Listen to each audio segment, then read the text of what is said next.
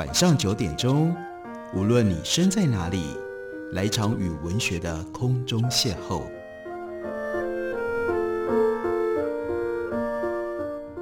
杨照谈书，邀您一同遨游文学世界，认识古今中外的经典之作。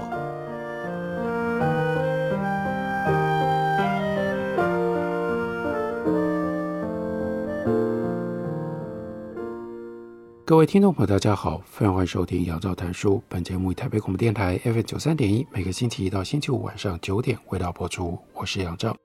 在今天的节目当中，要为大家介绍的是朱赫兹的长篇小说作品《蓝光》。这部小说是以台湾的摄影家邓腾辉，也叫邓蓝光，作为主角。这一部小说荣获了罗曼·罗兰百万小说赏，最近由印刻出版公司刚刚出版。朱赫兹在小说的前头写了一个“谢”字，这是作为一个作者，他向小说里的主角邓南光说话。你喜欢按下快门的轻盈声响，嚓的一声，这个世界某一个瞬间，某一片光影的行进，被相机给裁切下来，收进充满魔法般的小暗室里，封印在底片上，和单眼相机那种顿重的快门声响完全不同。你惯用的徕卡相机只会发出优雅而美妙的快门声，单眼反射式相机精巧的伟大发明将要取代旁轴相机成为主流。这是一个聪明的设计，在镜头和底片之间安装一个反光镜，然后几番折射到观景窗，拍摄者就能够看到镜头捕捉到的影像，所拍即所见。但是单眼相机也因为多了这片反光镜，按下快门的时候。为了让光线进入底片室，除了快门帘幕的开闭，反光镜也得要同时升起，为光线让出一条通向底片药膜加以曝光的弹簧通道。所以，当你按下单眼相机的快门，你听到的不只是快门帘幕的声音，更多是反光镜。这该死的反光镜升起又放下，在相机膛腔里横冲直撞所发出的巨大噪音。像是永远聒噪不休的青春期少年，而且当你使用单眼相机的时候，你永远无法看到拍下的瞬间。在那一瞬间，反光镜抬起了，观景舱里一片漆黑，哪怕快门只有千分之一秒，你注定要错失你所捕捉的世界，从那个关键的现场缺席。所以呢，你始终仍然比较喜欢徠卡的旁轴式。分离观景窗，观景窗和相机镜头彻底分开，你拍你的，我看我的，鸡犬相闻，老死不相往来。他们之间没有反光镜从中作梗，快门就只是快门。帘幕闪动时，观景窗影像不会被遮蔽，时间的运行不曾因为你的试图捕捉而中断，简单优雅。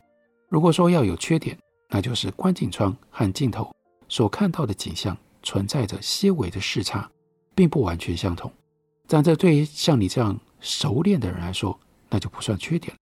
正因为如此，你才能掌握前方影像的全貌。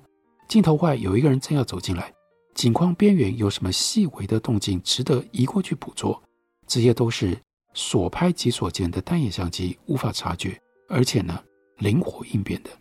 如果你只拍摄景框里能看到的东西，那你一定会错失很多人生的真相，就好像很多人一直误以为反光镜刮噪的声音就是快门的声音一样。这一段谢字的开头就充分显现出来：第一，朱赫兹认真研究过相机，而且特别是研究淡蓝光所喜欢用的徠卡相机，他对于相机充分的认识，充分的理解。第二件事情，他希望让拍照这件事情不单纯只是机械性的，而能够跟邓蓝光的更深切的感受，乃至于更深切的一种哲学的推展联系上。我们继续读下去，按下快门只是一瞬间的事，拍照的人和不拍照的人对时间的感知却是完全不一样的。这就是他的哲学的反思了。三十分之一秒是什么？一千分之一秒。又是怎么回事？拍照的人知道，你从快门钮传到指尖的些微震动知道，从快门声响的长短知道，从灵魂的幽颤知道。何况三十分之一秒有三十分之一秒的风景，一千分之一秒有一千分之一秒的风景，只要见识过，就永远不会搞混。千分之一秒，过去只存在想象中的，所谓一霎时一刹那，如今成为真实，多么神奇美妙，令人发晕。为了让快门帘幕能够准确地开启千分之一秒，工程师殚精竭虑设计出。加减速的装置，打造出能应付数万次急发而永不疲乏、永远精密的弹簧。尤其对从偏僻山村来的你，邓南光来自于新竹的北浦，所以呢，能够得知千分之一秒的奥秘，是多么振聋发聩的启示。那遥远的大爱山村，不知时间为何物的小镇，虽然你出生的豪族正是这个大爱口。最早拥有第一座落地钟的家族，但是对于大爱口的居民来说，那一架只存在于传说当中、无从得见的时钟，就像时间本身一样神秘难以窥视。时间正如豪族拥有的巨大的财富，北浦的邓家是大有钱人，这是邓南光的背景。另外，权势和各式各样凡庸之人无法想象的珍宝一样。据说时间会不时发出敲动心魄的低沉鸣响，宣告着某一个慎重时刻的降临。时间就是金钱，时间就是文明，要守时啊！公学校里的先生曾经对童年的你耳提面命，而今你知道的已经远比先生还要多了，走的比山村里的任何人都还要更远。底片感光度十二，光圈。六点三，艳阳下，你准备好了要拍摄任何东西。世界充满了新的事物。你转动旋钮，把快门调到百分之一秒，决定好曝光的时间。是的，当你握有相机的时候，时间就在你的手中。这本小说用这种方式开始，然后接下来就追随着邓腾辉，他从出生接触到了写真、写信，也就是摄影。然后到去日本留学，再从日本留学回到台湾，他一路所拍摄留下来的这些照片，就变成了朱赫慈的线索，一一的去想象、去挖掘。这个时候拍这样的照片的邓腾辉，他可能在想什么？他可能在感受什么？他为什么会选择这样的题材来拍？他拍各种不同的题材的时候，他的选择来自于他在技术还有美学上他的困扰。又是什么呢？所以我们就看到了朱可之这样的一段想象。他说，多年后，邓腾会发现，这个世界上最难拍的女人是谁呢？是自己的妻子。不，其实没有那么久。婚后几个月，邓腾辉就再也没有办法拍到妻子的笑颜了。这一生当中，他始终锲而不舍，用尽方法，费尽心思，想要再拍到一次妻子的美好的表情。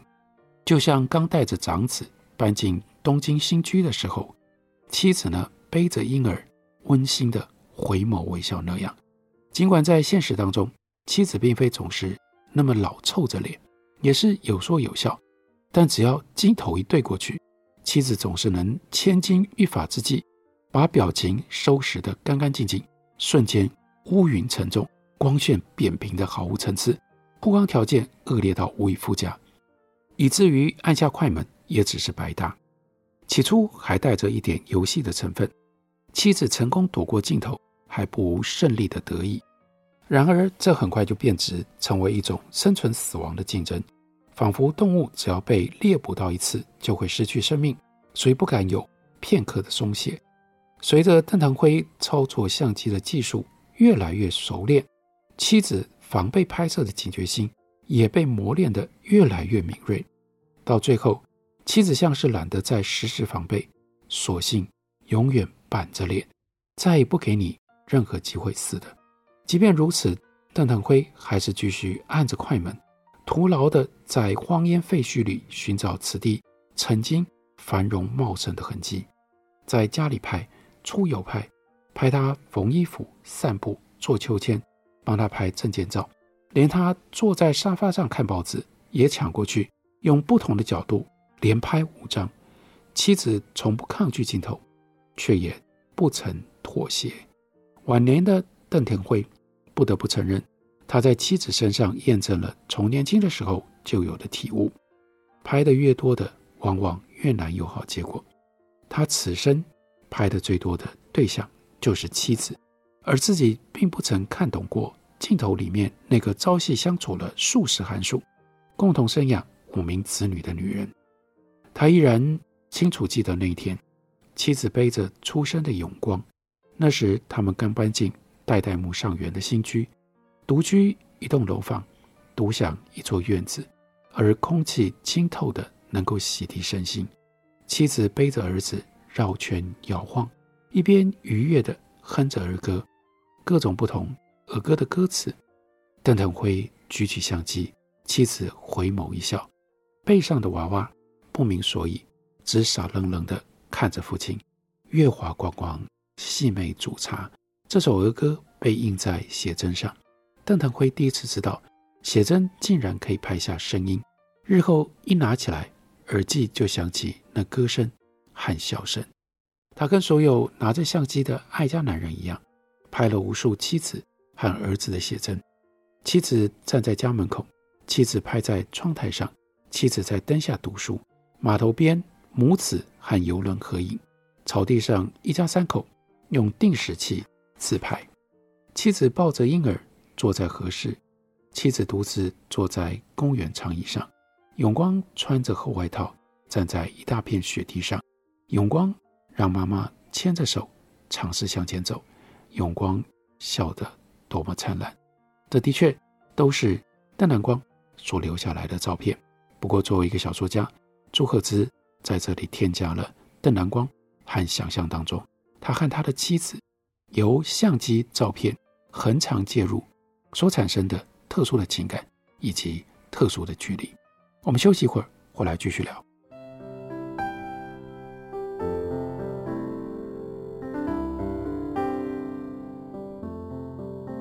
听见台北的声音，拥有颗热情的心，有爱与梦想的电台，台北广播。FM 九三点一，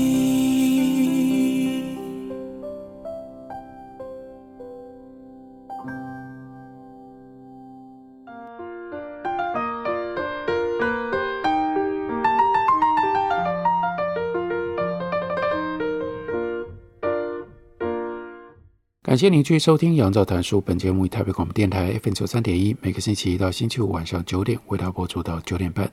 今天为大家介绍的是映客出版的新书朱赫兹的长篇小说《南光》。《南光》的主角是摄影家邓腾辉，因为是讲摄影家讲摄影，所以书里面有很多跟光影、跟视觉有关的描述。例如说，有这么一段，讲到邓腾辉家门旁路口有一支三层楼高的电线杆，上面附挂着一颗灯泡，把庙庭石板打上一圈黄黄的影子。沿着北浦的庙前街往南门走，经过公有市场的时候，看见空地上积了一圈雨水，想起这里曾经是一片水塘，市区改正的时候被填平了。这个水塘是老江家的，而小叔瑞鹏一出生就过继到老江家，所以他每一次和二哥腾干想要去抓鱼，总是先得去天水塘找这个只比自己大三岁的小叔。正想得出神，路灯忽然熄灭了。不只是最近的这一盏，而是整个北浦都停电了。四周霎时一暗，才发现一轮满月浮现天上，皎洁得不可思议。因为在东京住了很多年，看惯了银座夜里的霓虹灯，都忘了原来月亮那么美。凝视良久，觉得那光亮像是从一层清透的薄壳里发出来的。尽管他知道月亮自体并不发光，但眼前所见却几乎要动摇他对科学的信仰。低下头的时候，眼前的景象更令他触动。所有的东西都洒着一层淡淡的荧光，没有颜色，只有层次分明的黑白阶调，一切静止，如同永恒，简直就像是，像是一张黑白写真，是一张能够在其中行走、活着的写真，醒着的梦境。邓腾辉顿时醒悟，反过来说，所谓的写真，就是标本一样被压扁死去的记忆跟梦，而写真家、摄影家，则是这一切的采集者。所以，想要拍出好的写真，必须要先捕捉到人们活生生的梦。他又惊又喜，往前踏出了几步，想要摸触眼前的事物，又怕稍微一碰就会扰醒什么。这时候，乌云像一双手遮住月亮的眼睛，大地彻底黑暗，却有一团颜色突然窜出，有暗又鲜明，轻森森不断跳动，是鬼火。科学知识告诉他，这是灵的自然现象。但当那团冷液直直朝他袭来的时候，仍不禁寒毛直竖，本能闪躲。鬼火通灵一般，先一步往他移动的方向飞去。邓腾辉拔步逃跑，鬼火追得更快。一时间，四面八方都是鬼火，跳上跳下，甚至聚集成堆，到处乱窜。脑中忽然想起阿什伯的话：在这大爱战间，到处都有鬼，有头鬼、无头鬼、爱勇、农民、汉人、阿塔亚、日本人、男人、女人、老人，还有很多小孩。虽然灵火可以用科学解释，与鬼魂无关。但这里确实埋葬着满山遍野的牺牲者，滋养出这一朵朵的灵火。邓腾辉停下脚步，转而平静地看着火光，忽然希望能够把眼前的景象拍摄下来。可惜有些事物永远无法成为写真。不远处升起了一道红色的火光，温暖地引领他前进。这叫做背公会，传说是土地公福德正神现身，解救遇煞。迷途的人，这个邓腾辉就跟随着背公会，慢慢地走着，看到路旁隐约有一个小庙，正想探头看个清楚，四周突然恢复明亮了，头顶上一盏路灯傲然放射出电气光芒，而这光芒瞬间点亮了他遗忘在黑暗角落多年的记忆。猛地他想起来，自己小的时候曾经跟大人去收租。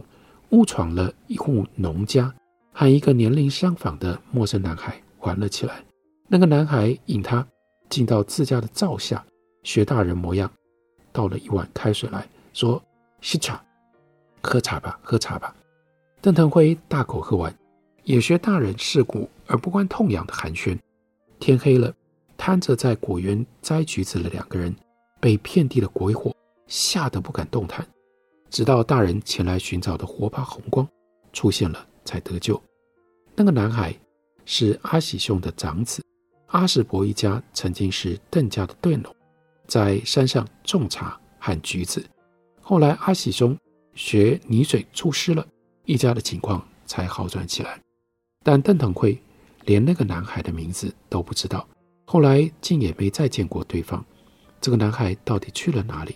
甚至是否？还在人间，也完全不曾留意过。回过神来，邓腾辉站在甘园大门前，也就是以前南门所在的地方。园里已经熄灯了，想来父亲也已经睡了。而晚风吹来，有一些凉意。邓腾辉抬头看了看，被路灯这个时候抢去风采的月亮，循着原路回家了。在这段当中讲到了。所谓的写真，就是标本一般被压扁死去的记忆梦，而写真家则是这一切的采集者。而这样的一个比喻，在小说当中有各种不同的发展。例如说，在这段里，朱可之写了邓腾辉从自家和风号和阿公家融合号二楼窗口往外拍了很多写真。拍什么样的写真呢？拍的是挑着灯笼锣鼓和县里。往庙口去的县众的队伍，在街心打拳头、卖膏药的走方把戏；庙会期间，各种油炸、汆烫、滚冲的小吃摊子，放肆玩闹的孩童，还有万头钻动的大戏演出。这是有钱人家的视角。短短的上街两侧加起来不过几十栋楼房，能够在这里有扇窗的，都是这个大一口最富裕的商号。逢年过节做大戏的时候，戏台照例盖在旧山城内门的照壁前，也就是上下街的交口。阿公江满堂的荣和号上架，就坐落在这繁华石柱路的一角，二楼的窗口恰巧就在戏台的侧面，简直就像是剧场的包厢一样。街上观众每每为了要争抢位置，彼此推挤得喘不过气。阿婆却总能安坐在太师椅上，由家人们簇拥着看戏，同时看人们看戏，也让人们看自己看戏。所以，另外这就变成了女人的视角。再想看戏，女人总不能到街上去跟成千上百个大男人魔阵，所以总是躲在顶阿卡远远的驻足。凑个热闹，而有钱人家的女眷，只要在窗口就能够看得一清二楚。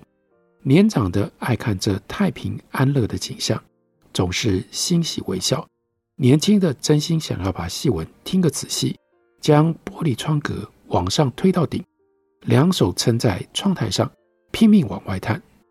要说视野好，但是他们脸上的表情，又像是飞不出笼子的鸟儿，只能伸长脖子。嗅闻笼外的气息，这另外也是孩子的视角。邓腾辉七岁那年，北浦第一次市区改正，拆掉了旧城门和照壁，拉直了下街，两侧店屋建起了华丽的巴洛克立面，整座山城气象一新，不愧是新竹厅馆内仅次于新竹市的第二大市街。当年普渡热闹滚滚。盖上从没有看过好大的一座戏台，重金邀请民班演出改良大戏，大一口的地区人城蜂拥而来，无不对这一切看傻了眼，以为走进另外一座世界了。这是邓腾辉记忆当中第一次看大戏。其实，事实上，大戏也才那个时候刚刚诞生。原本客家只有一丑二旦，随处扮演的采茶戏。不能够作为酬神的正戏，后来融合了当时轰动全台的外江戏，那是来自上海的京剧，另外有乱弹和四平戏组合在一起，变成了大戏。当然，小孩子不懂这些，只记得那声如洪钟、面若重枣的长须绿袍将军，初次踏上新山城的戏台的时候，满坑满谷的乡亲顿时欢声雷动，纷纷以指相告。这就是关云长啊，就是关公啊！关云长唱着人们从未听过也听不懂的京剧声腔，但丝毫不妨碍人们看得如痴如醉，鼓掌叫好。七岁的邓腾辉站在窗口俯瞰，觉得戏台下的观众百态似乎更吸引他。也许他从那个时候开始就已经爱上了从容旁观的视野。到这个时候，刚好二十年过去了。人们在大地震后余悸犹存，更加热衷于庙会奉献，而改良大戏也已经成熟了。邓腾辉仍然站在窗口，抱着三岁的大儿子永光，指点观看。永光日后对此没有任何的印象，但他一生当中看得最熟悉的照片，那就是父亲邓腾辉在这一天拍摄的看大戏。你数数看呢、这张小信上面。有多少人呢、从永光刚刚懂事开始，父亲就常常拿着这张写真要他指认，一个、两个、成千上百，怎么数得完呢、他又教永光算，在这个小信上面有几种帽子啊？绅士中则帽、巴拿马帽、鸭舌帽、打鸟帽、报童帽、学生两色帽、宽边遮阳帽，还有斗笠。那有几种衣服啊？有几种表情啊？没看戏台的人都在看哪里啊？发现相机的人有几个？光是这张小信，就会变成父子之间无穷无尽的游戏。这小说写了邓南光的故事，但更重要的是复原了邓南光存在生活过的那个时代的历史背景，众多的细节组合之做了非常详细、非常辛苦的工作，把所有的这些细节拼合在一起。给了我们这一本长篇小说《蓝光》，感谢你的收听，明天同一时间我们再会。